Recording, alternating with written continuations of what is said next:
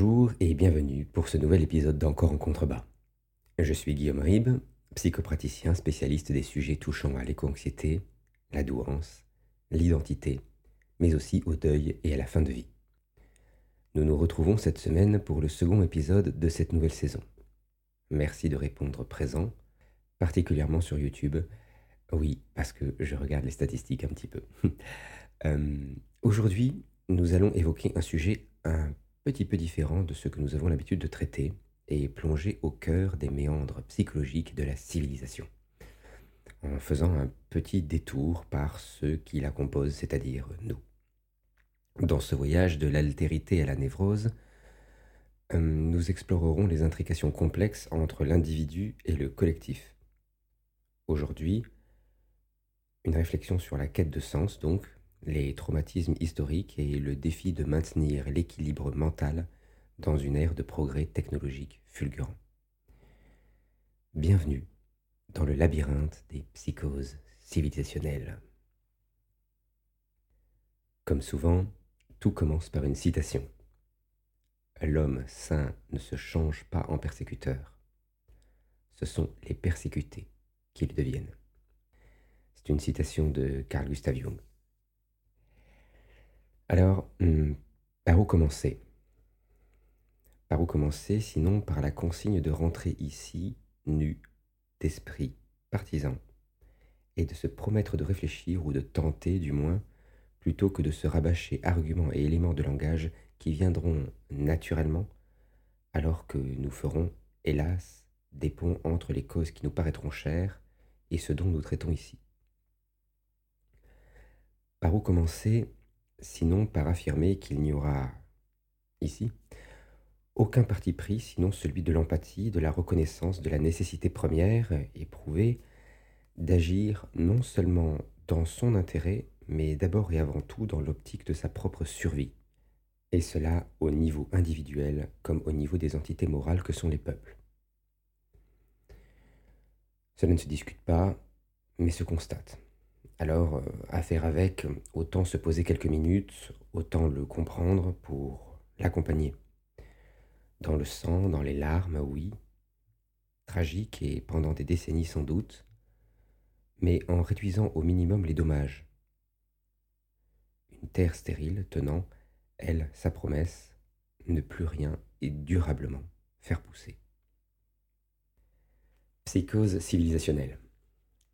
Mais Qu'est-ce qu'un peuple? Qu'est-ce qu'une civilisation? En quoi pourrions-nous subdiviser l'entité plurielle pour qu'elle se reste fidèle tout en se laissant aborder? C'est une entité morale, mais qu'est-ce qu'une entité morale? Pour faire simple, son histoire. Tout en découlera. Sa loi, sa théologie, son avidité scientifique, sa philosophie, tout, absolument tout, sera hérité de son histoire et de comment elle aura su survivre. Et à quel moment de sa maturité les événements perturbateurs se sont produits? En quoi cela est-il important? Hmm, Simplement car, selon la période, le rapport de force entre celles en présence fait pencher la balance dans un sens, l'autre ou le troisième. Que selon la situation de l'instant, opulence ou famine, enchaînement de guerres fratricides ou temps de paix, les orateurs ayant la plus grande tribune ne seront pas les mêmes. L'art de la rhétorique aidera, c'est certain, mais qu'on se le dise, c'est l'adéquation du propos à la réalité perçue de l'instant qui l'emporte toujours, et jamais l'inverse. Car les parts composantes du collège du peuple, nous autres, pauvres êtres encore cellulaires, n'avons pas, sous pression, la vision du temps long. Nous sommes mortels, nos temps sont ridicules, à tel point que nous en sommes venus à les haïr pour cela, et nous réagissons toujours bien plus que ce que nous pensons, appliquant les automatismes acquis là où nous aurions dû nous asseoir et réfléchir, ne fût-ce qu'une minute, faute, et c'eût été encore mieux, d'avoir anticipé. À chaque problème, sa solution. À chaque question, sa réponse. Nous avons expliqué ailleurs que c'était absurde, mais peu importe. D'un point de vue archaïque, cela est imparable et a maintenu les plus vaillants, ou les plus lâches, ce sera selon, vivants, assez longtemps pour que leurs fils et filles apprennent de leur exploit d'avoir au moins été en capacité de leur donner la vie. Et surtout, en la matière, l'histoire, avant d'être écrite par les gagnants, l'est nécessairement par les survivants qui, faute de contradicteurs, nous y viendrons, et pour pouvoir vivre avec leurs actes, quels qu'ils soient, ne peuvent que valoriser leurs décisions au détriment de celles auxquelles on n'eut point recours. Et puisqu'on parle de points, autre point important, le groupe, pour pouvoir se reconnaître ainsi, a besoin de maintenir un état de cohésion, d'homéostasie, sans quoi la nature profonde change et c'est le péril que nous évoquions à l'instant qui revient frapper à la porte avec toutes ces tentations euh, cancérigènes. Un groupe a besoin d'une identité stable, se calquant invariablement sur la capacité de son plus petit dénominateur commun l'inverse s'étant, expérience après expérience, révélé faux. La logique de groupe, désormais bien documentée, est sans appel.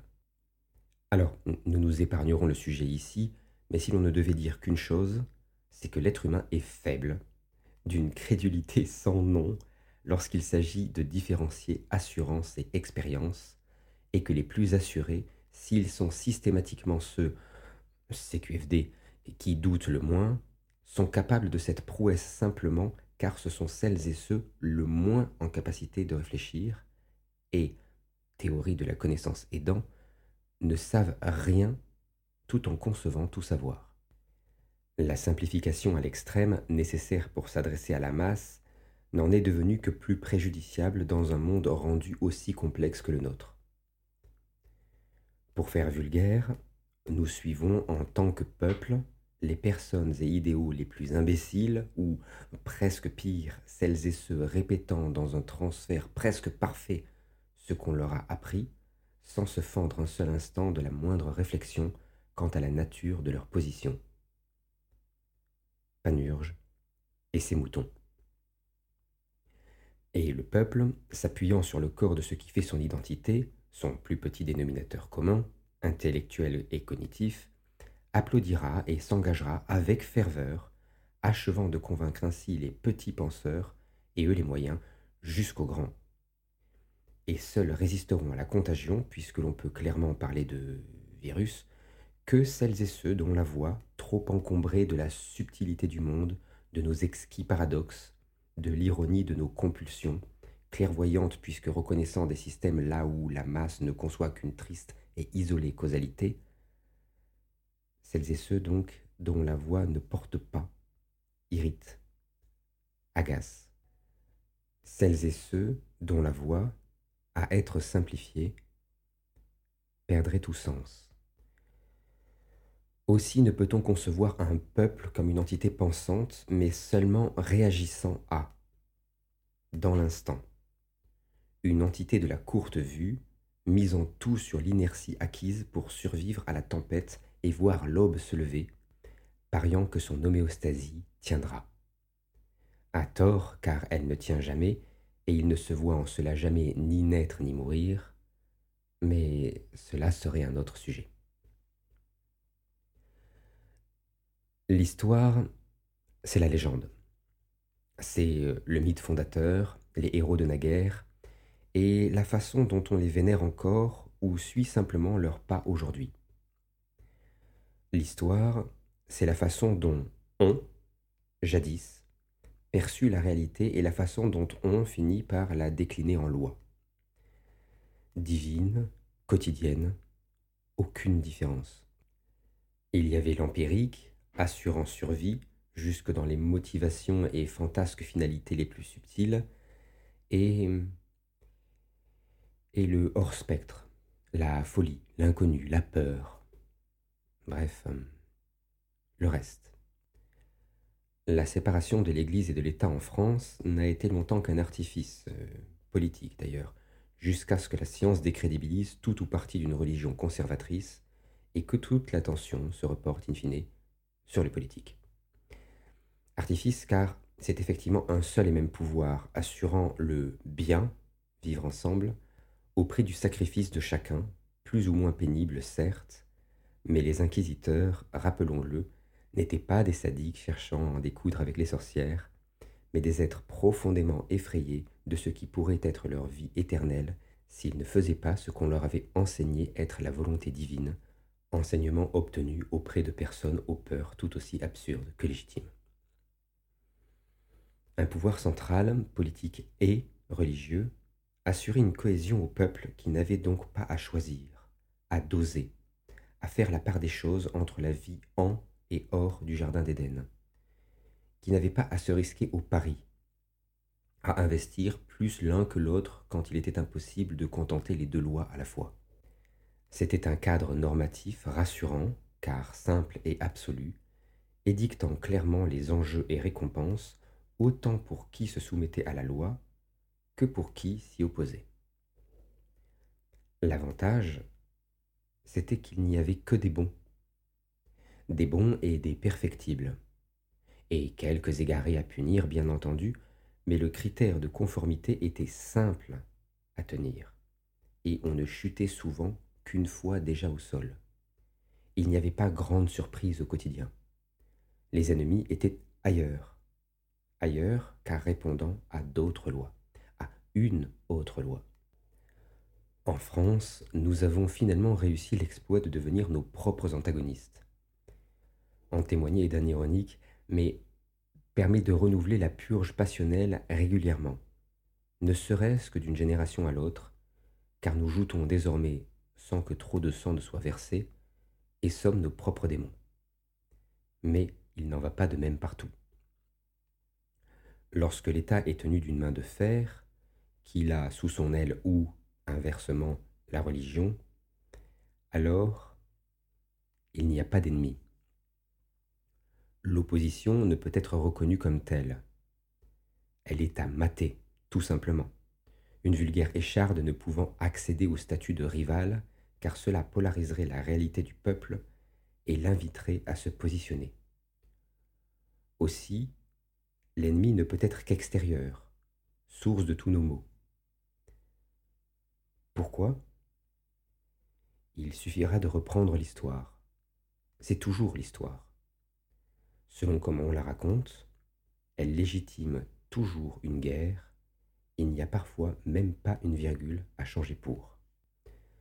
Attendre un peu, du désœuvrement, une perte de position dans l'économie de la région, ne pas sentir le vent de l'innovation tourner, camper sur ses acquis, ou simplement une élection à venir. Et voilà qu'il faut de toute urgence désinguer le voisin. À tort, à raison, qu'on y croit en haut lieu ou que ce soit du cynisme absolu, peu importe. Si la base adhère, alors c'est gagné. Prestidigitation. On se concentre sur la main gauche pendant que la main droite fait le tour.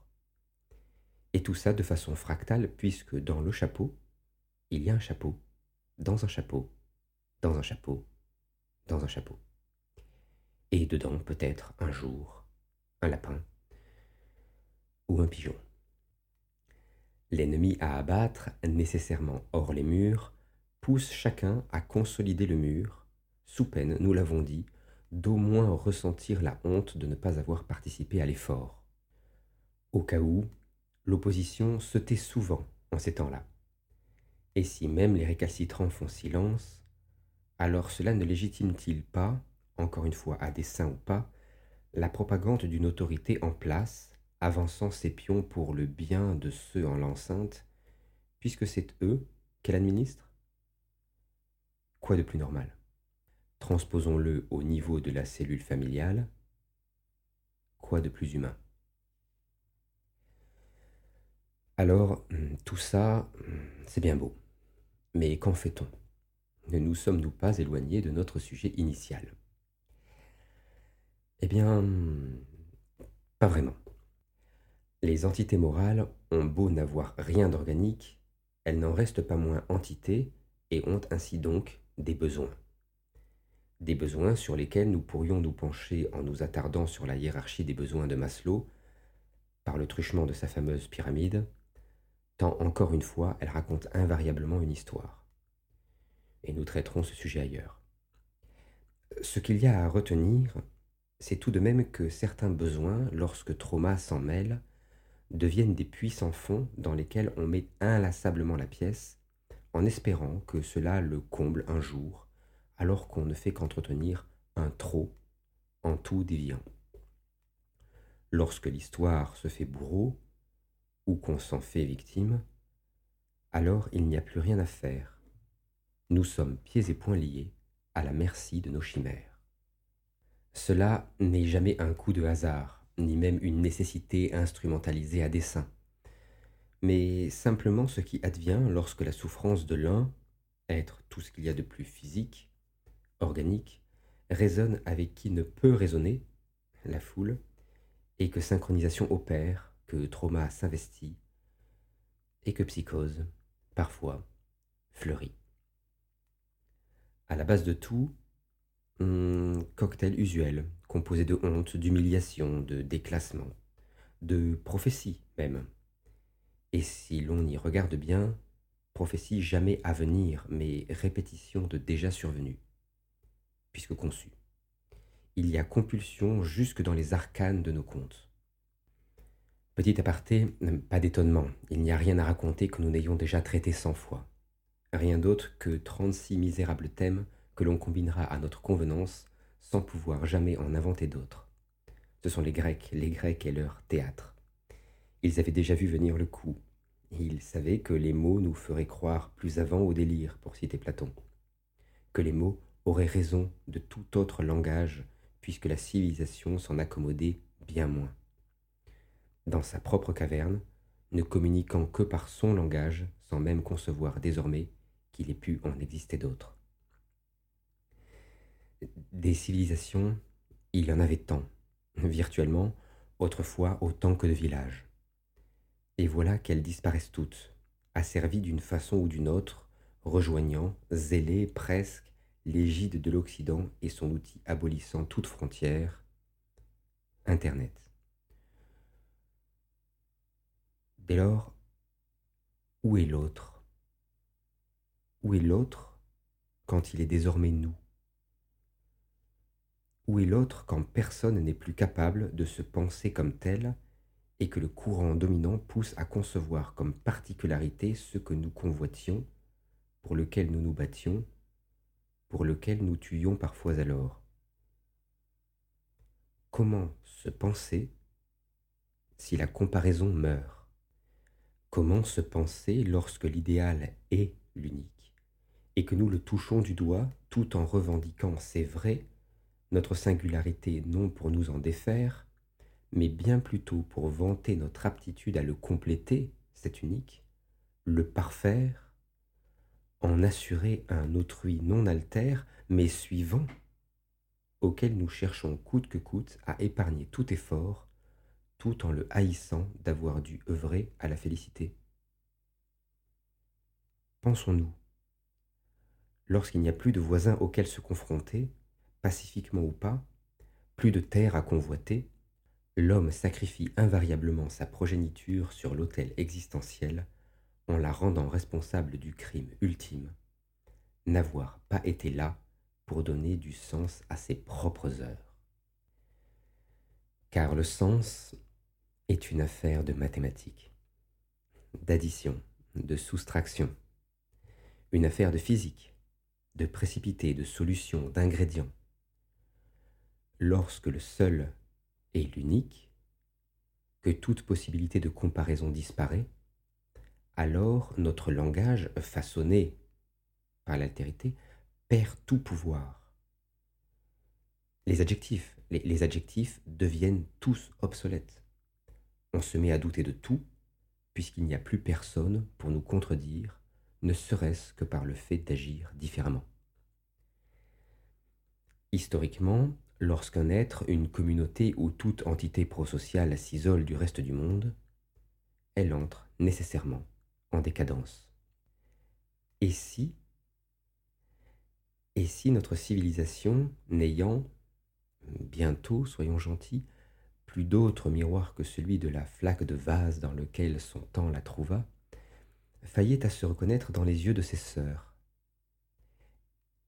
Et si, sans altère, elle était confrontée à sa folie, son délire, sa psychose première, celle d'être désormais en capacité de, sans ne plus avoir la moindre nécessité à. La civilisation unique, mondiale, digitalisée, digite, ironie, serait une folie absolue, à double titre. Incapable de jauger son délire à l'aune de celui de la voisine, d'abord, comme de l'évolution de celui-ci, puisqu'il n'y a dans ce cas précis point d'enfant à haïr un peu plus loin sur la route. Seulement l'autophagie et sa barbarie inhérente. Au moins, elle serait d'un autre absolutisme, organique jusqu'à ce que scission advienne. Le sens ne demeure que si l'altère est en vue, s'il y a encore un enjeu. Tout peut l'être. Un temps. Mais lorsque le vôtre est dématérialisé, que vous ne vous concevez pas vos propres enfants, alors le sens s'égare et ne reste que la folie la folie que d'être en capacité de, sans ne plus avoir la moindre nécessité à. Progrès technologique, synergie traumatique entre entité organique et morale, histoire en toile de fond, nous avons les ingrédients de la recette. Bien entendu, la folie n'est pas totale dès l'angle passé, mais elle avance, sournoise, sans dire son nom, car elle n'en a pas à cet instant encore, et tout le monde trouve cela normal, puisque c'est bien plus tard qu'on pourra, par rapport à, la qualifier ainsi. Mais pourquoi cela fonctionne-t-il si bien? Pourquoi la recette ne loupe-t-elle jamais? Pourquoi, et bien que nous ayons creusé certaines des raisons rendant cela nécessaire, sommes-nous toujours, un peu bêtement, étonnés que nous nous soyons encore fait le coup? Pourquoi n'apprenons-nous, en la matière, jamais?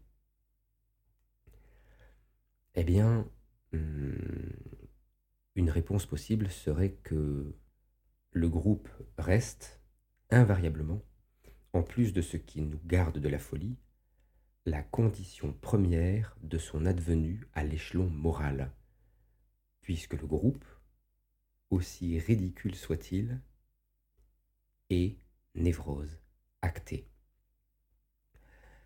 Alors j'en imagine certains soupirer, mais qu'est-ce qu'une névrose? Une névrose, pour faire simple, c'est la conception du on. Et une névrose pathologique, un trop de on dans le jeu.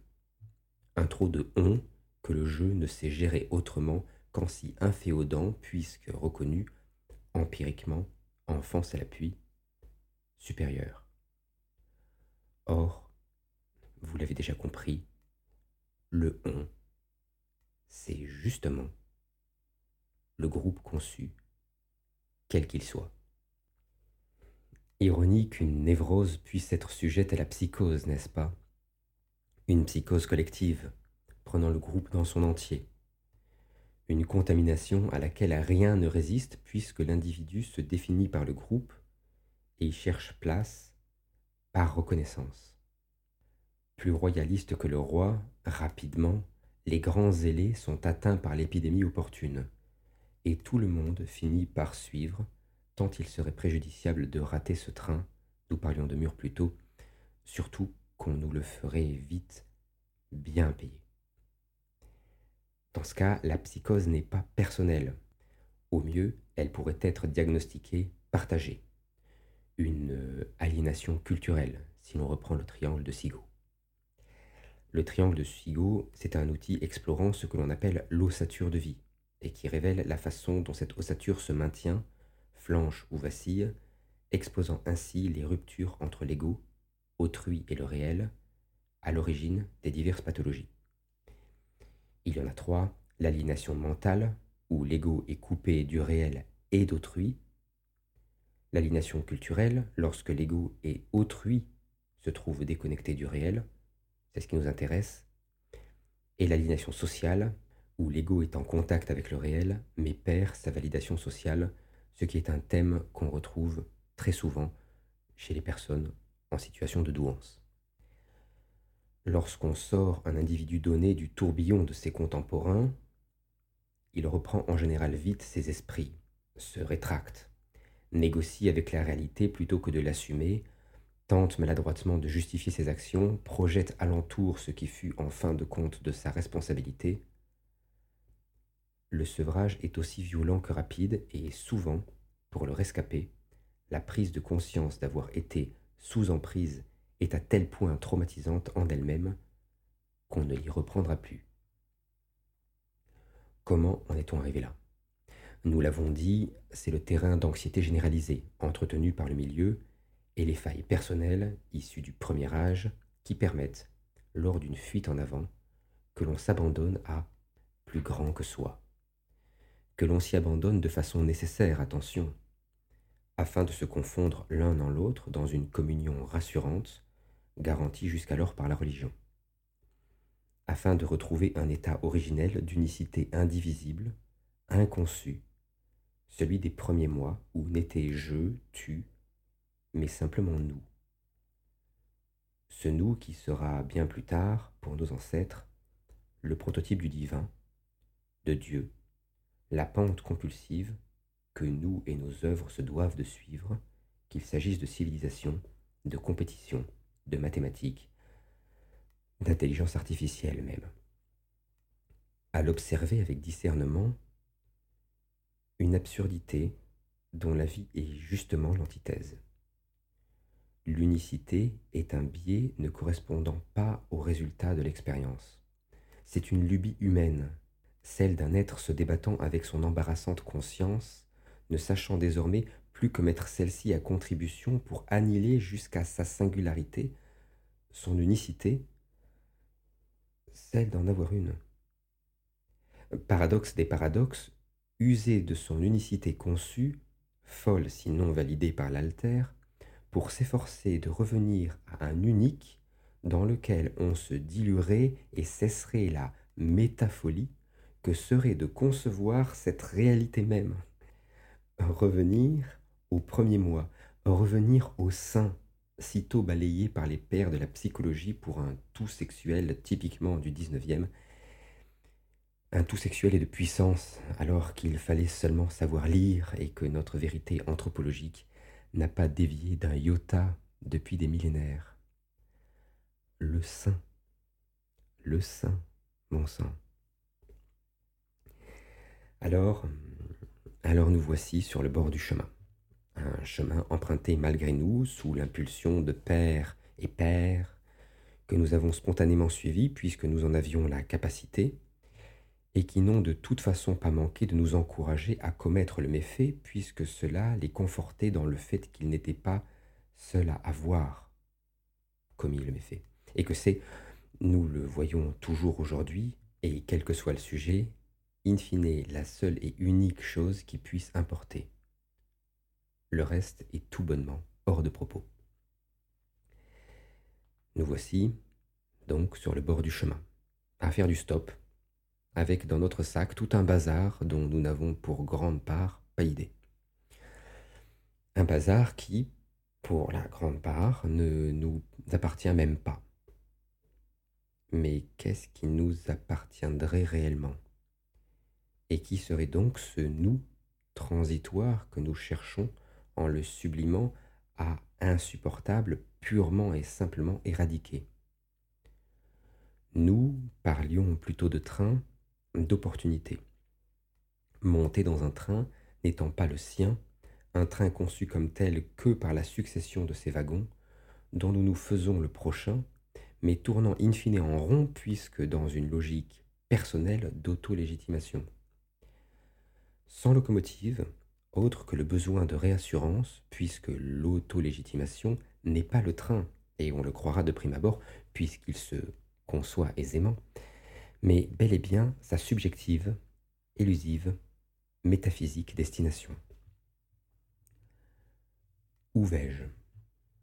Voilà la question. L'organique se la pose et tente de chercher réponse auprès du groupe, puisqu'il en vient et ne peut que le concevoir. Aussi, la réponse n'est pas extraordinaire. Elle est assez banale en fait. Rassurante. On ne va jamais que là d'où on vient. Reste à savoir comment et avec quoi, et c'est tout l'art de vivre. Seulement, cela ne fonctionne pas pour le groupe ayant égaré, par nécessaire gourmandise, l'altère. Il n'y a rien que le présent, reliquat d'histoire, pour qui n'a d'autre perspective que de le maintenir. Il n'y a pas que pour son mystère scientifique que le Big Bang est insupportable. Qui ne peut se concevoir constellé doit à tout prix se maintenir en état de stase. Cela l'obsède, et il ne fait vite plus que cela, comportement accélérant son entropie. C'est pour cela que l'altère, même si idéalement à éradiquer, est une manne inespérée, nécessaire. C'est dans le souhait de sa disparition que nous vivons encore, que la pente demeure. Si nous devons l'éradiquer, c'est qu'il nous menace. Il menace notre intégrité, notre survie première. Très pragmatiquement parfois, mais existentiellement au moins, toujours. S'il est autre, alors nous ne sommes pas tout. S'il est autre, alors peut-être croit-il, ou pire, à faire de gymnastique circonflexe, croit-il. S'il est autre, alors nous, pluriel ironie, ne sommes plus seuls. Et il faudra les convertir, les acheter ou les détruire pour calmer notre peur première celle que leur contagion nous atteigne un jour d'une de ces trois façons, et que nous perdions tout de ce qui fait de nous ce que nous sommes, chimère mais qu'importe, une histoire. Aussi, nous réagissons. Ah, encore une fois, c'est égal. La meilleure défense fut toujours l'attaque, non? Il faut avoir raison d'eux pour finalement avoir raison et euh, seule la perdre. Tout est comme si nous avions le besoin irrépressible de nous réclamer dernier et seul donc fou. En ma qualité de psychopraticien, je ne suis pas spécialiste des psychoses, même si je connais, par la force des choses, hélas, bien le sujet. Ma singularité cognitive me permet peut-être plus que d'autres d'observer avec un relatif discernement les dynamiques psychosociales auxquelles je suis confronté, et ce qui arrive très vite, au niveau civilisationnel comme dans une salle des fêtes, à des groupes de toute taille lorsque soudain soumis à une contagion psychique. J'ouvrais avec une citation de Carl Gustav Jung et voudrais conclure avec lui. Non en le citant, mais en vous parlant du fait qu'il écrivit un livre en français intitulé Un mythe moderne et traitant des soucoupes volantes. Soucoupes spatiales, oui. Un livre sur les soucoupes spatiales qui ne parle pas du tout de soucoupes spatiales, mais en réalité de la Seconde Guerre mondiale et de ses conséquences directes sur la psyché occidentale. Mais c'était il y a plus de 60 ans. Nous avons désormais des exemples plus récents, des exemples plus proches, euh, d'autres plus lointains. Certains dont on se fout royalement, puisque nous faillons encore à les considérer pertinents, d'autres que nous avons décidé de porter à cœur pour des raisons toujours bien fondées, mais invariablement autant subjectives que causales, ce qui nous garde le doigt dans l'engrenage et nous convainc, encore et encore, de prendre parti. Que nous nous considérions partiellement responsables, que l'issue du conflit puisse impacter notre mode de vie, que nous nous sentions l'âme vertueuse d'instruire les pauvres bougres, une dernière fois, ce sera égal. C'est une contagion psychique comme une autre, mais bien occidentale celle-ci, que de ne concrètement rien tenter et de se contenter d'indignation. Nous aussi, nous avons une histoire. Une très longue histoire. Finalement, pourquoi tenterions-nous quelque chose? Les temps sont de notre côté, et nous nous passionnons pour les David jouant contre des Goliaths, que nous sommes pourtant, sachant pertinemment l'issue de la lutte. La satiété, à tout étage, de notre appétit glouton. Nous sommes de ceux que l'on rejoindra, et prêtons à ceux en étant dépourvus le droit tout contemporain dont nous nous sommes autorisés à jouir. Il nous suffit d'attendre, attendre encore un peu, et personne ne pourra plus nous dire que nous sommes fous, puisque nous, unis, le serons enfin tous, ou le serons enfin seuls. Pardon. il y a des choses qui ne changent pas. C'est la fin de cet épisode, de ce long épisode. Merci de l'avoir suivi. Merci pour votre temps.